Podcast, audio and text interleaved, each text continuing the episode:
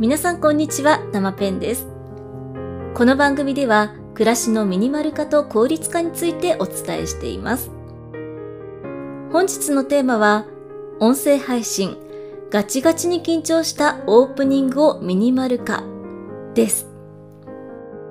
皆さんは音声配信をするとき緊張することはないですか？私は毎回が緊張の連続です。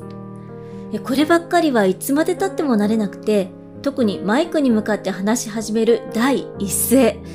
この時に緊張がマックスになってしまって声が上ずってしまうんです。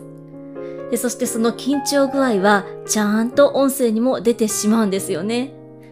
なので今日は冒頭の声が上ずってしまう時に私が実際に音声配信で行っている対策方法をご紹介します。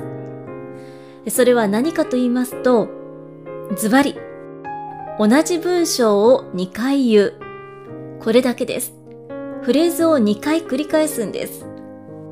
例えばこんな感じです。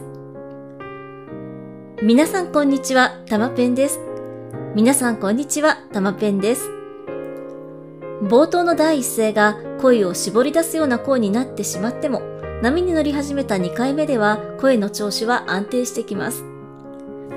他にも緊張して、えー、あー、えー、お、ほん、えーっとですね、なんていうのも収録ならどんどん声に出しちゃっていいと思います。余分な部分は後ほどの編集でいくらでもカットできます。むしろ声に出しちゃった方が気持ちが落ち着いてくるんですよね。音声配信の収録は後からカットできるのがとってもいいところです。ただし、ライブや人前で話す場合には編集で出だしの部分をカットできません。そんな時は代わりに心の中で唱えてから挨拶の言葉を口に出すと流れに乗りやすいかもしれません。皆さん、こんにちは、たまペンです。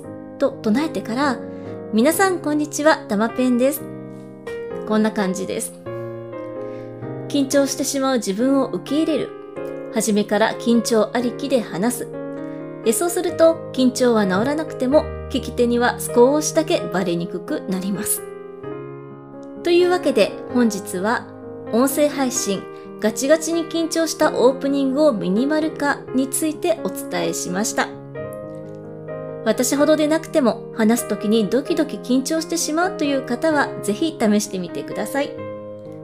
お聞きいただきましてありがとうございました。いいねやフォローなどいただけると配信の励みになります。それでは次回の配信でお会いしましょう。さようなら。